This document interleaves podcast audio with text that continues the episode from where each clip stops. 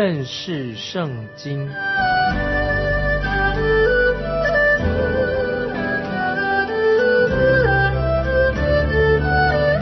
认识上帝的话，把上帝的话带到全世界。本节目是由认识圣经机构和环球广播电台联合制作，欢迎收听。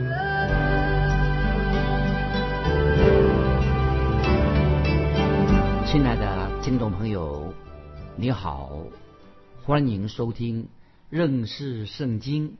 我是麦基牧师。我们看旧约的拿红书，拿红书。一章第三节，一章三节，在这里提出一个很重要的属灵的原则。这里说到，神不仅仅要审判亚述这个国家，还特别的要审判亚述的首都尼尼微城，很清楚的。而且这也是告诉我们听众朋友，未来神要审判世界的一个模式。拿红书一章三节，我们看一章三节这样说：耶和华。不轻易发怒，大有能力，万不以有罪的为无罪。他乘旋风和暴风而来，云彩在他脚下的尘土。那么这里特别说到耶和华不轻易发怒，先知拿红说得很清楚。听众朋友，我们看之前神已经差遣过先知约拿到尼尼微这个城里面，告诉尼尼微城的人。由于他们犯了可怕的罪，所以神将要审判他们，毁灭他们。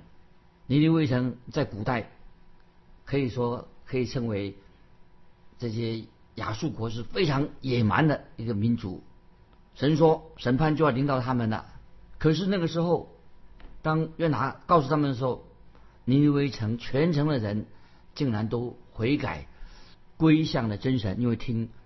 约拿先知所传的话，那很显然的，那个时候约拿已经把信息传遍了亚述的帝国，使他们有了极大的转变。所以我们可以说，那一次亚述这个国家的灵命大复兴，是极大的一次灵命的大复兴。可惜那场的复兴，灵命复兴没有持续了太久的时间，这一直让我们听众们可以了解。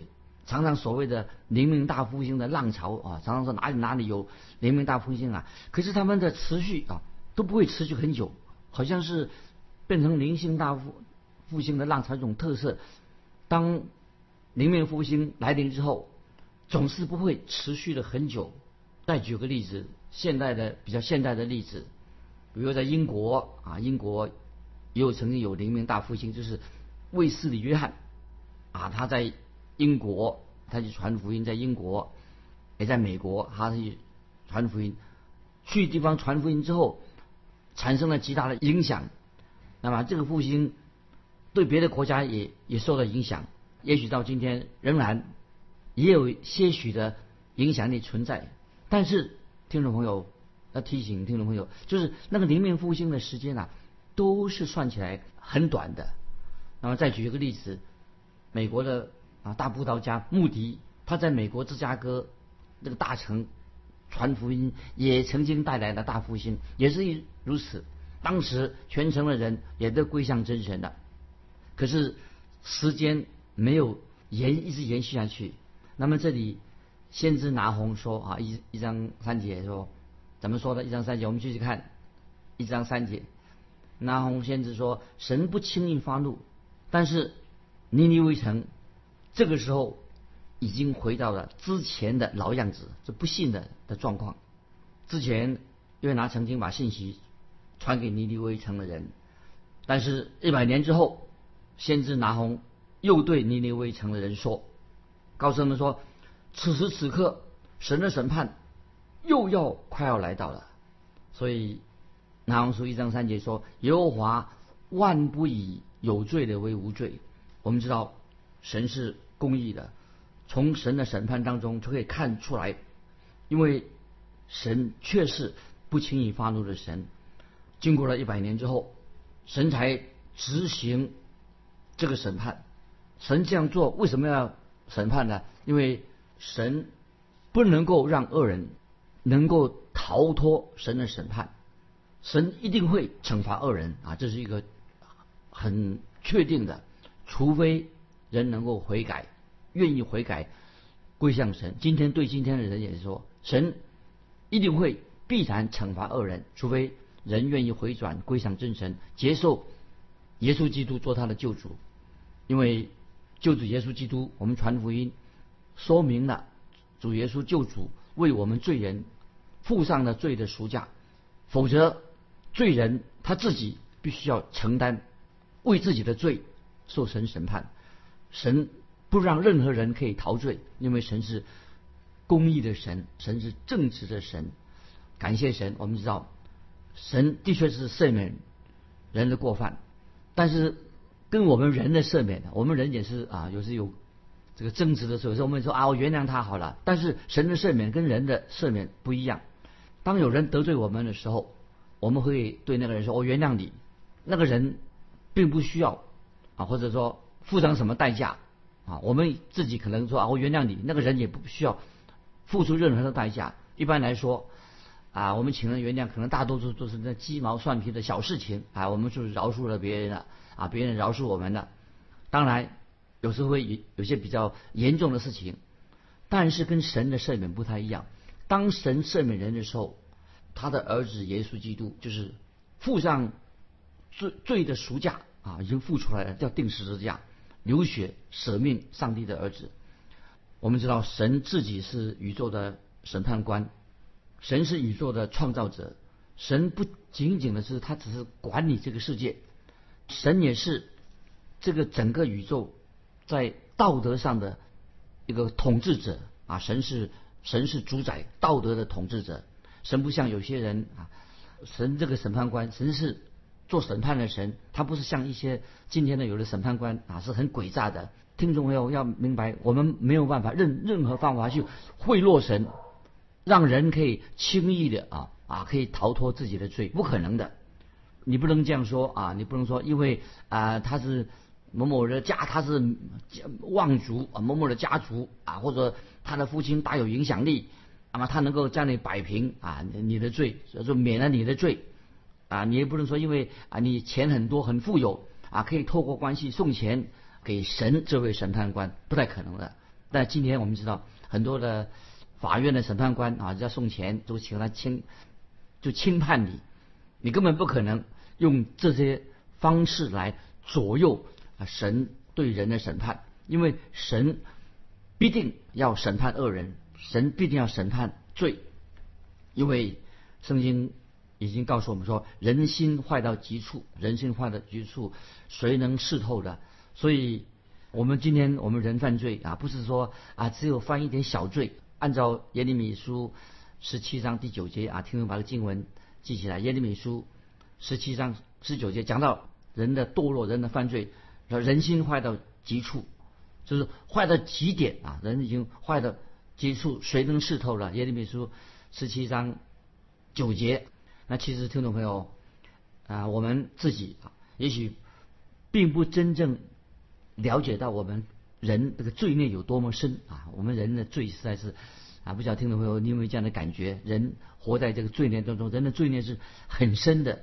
我们也知道啊，我们自己不能够改变我们自己，人没有办法靠自己的力量悔改，因为我们知道神必定要审判罪，神万不以有罪的。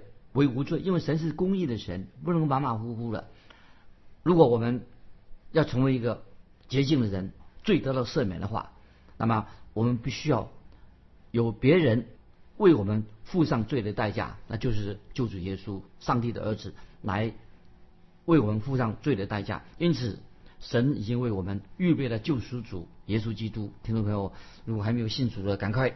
啊，要在神面前悔改归主。当一个人，甚至说一个一个国家背离了神在基督里面的救恩的话，那么神的审判，我们可以很清楚：任何国家或者一个个人，他背离了神的律法，离开了神，离开了耶稣基督的救赎，没有基督的救赎，那么审判，神的审判就会临到这个国家，又会临到我们个人身上。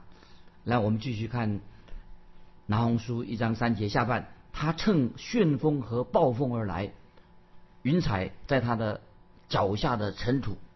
那么今天我们知道，我们的神仍然是管理大自然、管理宇宙的神。暴风雨也是在神的掌握当中。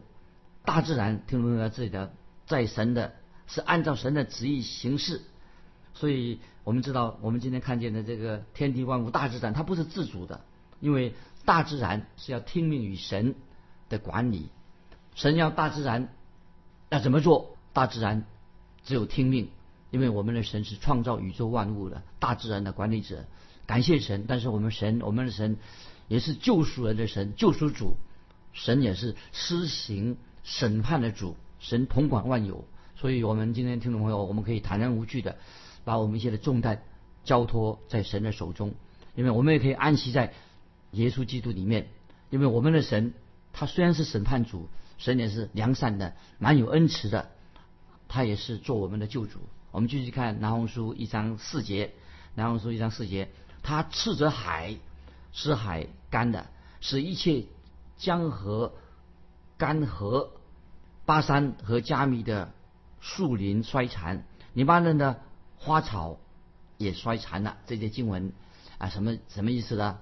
一张四节，南红书说，他斥责海使海干的，使一切江河干涸。那意思是说，神已经彰显过他的大能，神有大能，彰显出了控制大自然。我们知道，神曾经使红海干的，也使约旦河变成干地啊，神行神迹。圣经也说，比如说巴山、加密、尼巴顿。在那个地图上，就是在圣经里面，巴山、加密和黎巴顿啊，这是那个地图上的肥沃的地区。加密啊，就是指以斯德伦谷，米多吉就是那里的一个主要城市。那位于一个地方比较高的高的地方，是一个肥沃的地区之一。所以，当你有机会去那边参观，往北走的时候，沿着黎巴嫩的海岸。那么从贝鲁特啊一直走下去的话，你就会到达那个推罗那个废墟的地方。那么现在那个地方原来是一个美丽的农村啊，每年春季看到很多的花果树木盛开，景色非常的美丽啊。但在冬天的时候，白雪就覆盖在黎巴嫩的山顶，那里有很多的果树、杏树、桃树、樱桃树、香蕉树啊、柑橘树等等，应有尽有。那个土地是一个。非常肥沃的地土，但是先知拿红预言说，不久这个地方旱灾将会到来，自然的灾害也会到来。为什么呢？因为神的审判将要到达这个地方。如果他们不悔改，对神的警告充耳不闻的话，那么神的审判必定会来到。啊，我们继续看南红书一章五节：大山因它震动，小山。也都消化，大地在他面前凸起，世界和住在其间的也都如此。这节经文形容什么呢？就是神是创造万物的神，宇宙也是神在神的手在支持保护的，神就是管理宇宙的神。所以这里说到大山因它震动，小山也都消化，可能是指什么？将来啊，这是这个审判的时候有地震、火山爆发。也许听众朋友，你以为我这样讲的话，你们就说哦，那么神是不是为一切的自然灾害，神要负这个责任？哦，比如说啊，将来有水灾的、地震发生了，那神是神是不是要负责的？但是听众朋友，我们人不能够要神负责任啊，为那些死于灾害的人要神来负责任，因为神已经把智慧赐给人类。让人类知道说，人对跟大自然的关系，人就不应该住在靠近河水，在河边啊，靠近太近的河边建造房屋，因为那时候那个地方会淹水的。那么人也要很小心，不要把你的房屋盖在那个地震断层的、有地震多的地方，要小心，不要盖在那个靠近啊这个地震这个断层带的地方，不要在那里盖房子，不然的话，如果地震来了。那么就会发生危险，或者当时我们看见啊，发现有人亲人死了，到时候，因为他住在那个地震区或者靠在有水灾的地方旁边，那么你不能说责怪神啊，哭诉抱怨说：“哎呀，神你怎么把我的亲人害死的？”神不必为啊这个大自然的事情负责任，是我们人自己，因为有样有这样的智慧来负责这些，不单是人祸，也要天灾，人自己要负责任，不能够那个时候才。向神啊抱怨神说，向神哭诉抱怨神说，为什么啊我的亲人死掉了啊？是神是不是神把我们亲人害死的？神不必为这些天灾人祸要神来负责。其实听众朋友，你认为谁应该为这些天灾人祸负责任？当然是我们人自己要去负责任啊！所以听众朋友这边提醒我们啊，那些危险的地区，你在危险的地区盖造房子。出了什么事情了？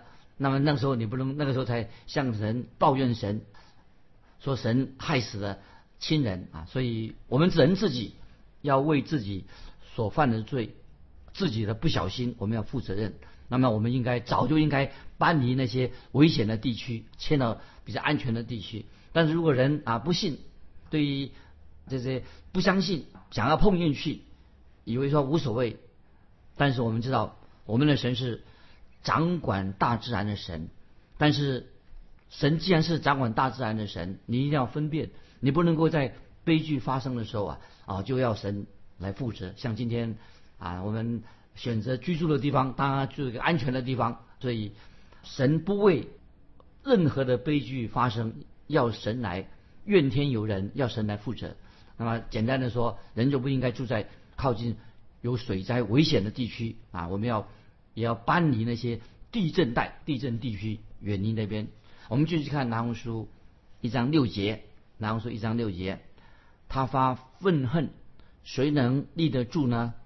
他发烈怒，谁能当得起呢？他的愤怒如火倾倒，磐石因他崩裂。注意这些经文啊，什么意思？今天听众朋友，我们人类的知识应该学会的。人不可能跟大自然相争，所以人定胜天，人不能不可能人定胜天，人跟大自然啊要和谐相处，要不能够与大自然相争。我要举一个啊，这个一个大文学家雨果，有个大文学家，法国的大文学家雨果，他写了三本有名的小说。第一本小说大家大概听众朋友也许会熟悉的一本小说。叫做《悲惨世界》，他写的《悲惨世界》这本书，就在说明，他说这个内容是什么呢？简单的说，他说社会文明就认为社会文明啊是人类的敌人，就是说这今天的社会是成了人类的敌人。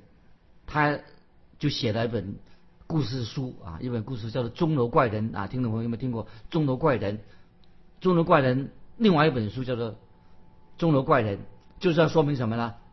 内容是宗教，宗教信仰有一种重要性，某些宗教信仰成为人类的敌人。然后他写了第三本书《海上劳工》，就说明大自然是人类的敌人啊。所以这个这个文学家雨果三本书说到说，社会文明变成人类的敌人，那么宗教也会成为人类的敌人啊。然后说大自然也是成为人类的敌人。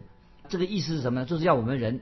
要怎么样去面对这三种敌人？那么我们很明显的知道，啊，这些假宗教啊，这些迷信，一直就是我们人类的一个敌人。社会今天的社会也会成为什么？成为与人对立啊！社会常常是变成人类的敌人啊！听众朋友，我我可以这样说，保证这些今天的社会文明啊，常常不是人类的好朋友。这社会都是对人类哈，并没有太大的帮助。当然，大自然是不是人类的敌人呢？大自然有可能成为人类的敌人，但是大自然也可能成为人类的一个朋友。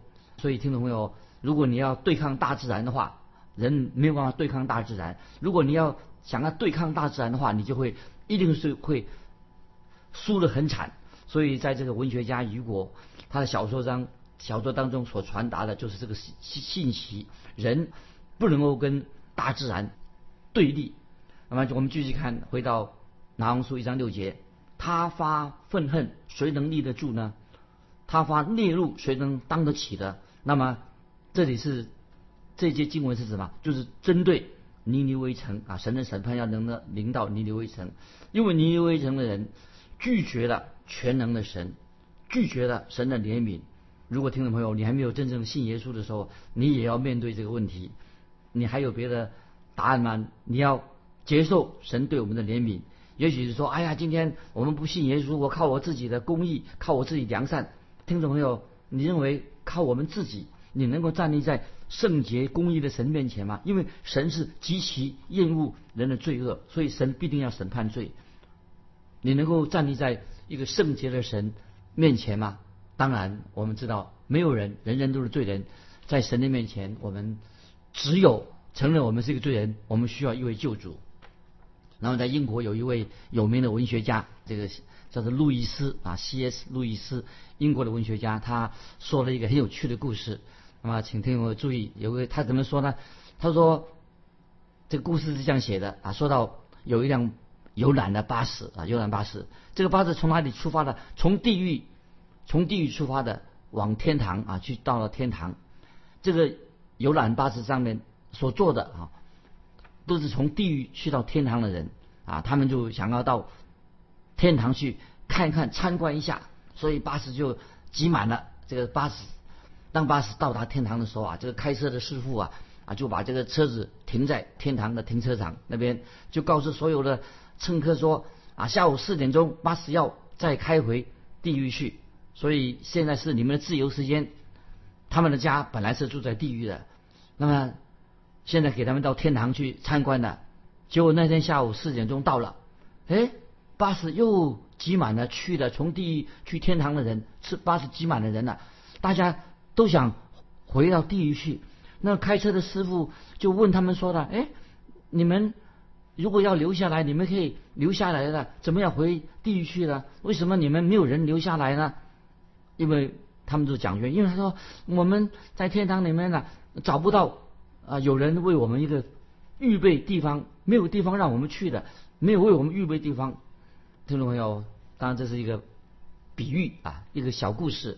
那么过去曾经有一位圣徒啊，一个基督徒，他曾经这样说：他说他的意思所说的，我简单的说，他说我宁愿做一个没有罪的人，我宁愿不要犯罪，去到地狱，我也不要带着犯罪的身进到天堂。去到天堂，意思是说他需要信耶稣，只有耶稣能够洁净啊我们人的罪。让我们继续看拿红书一章六节怎么说？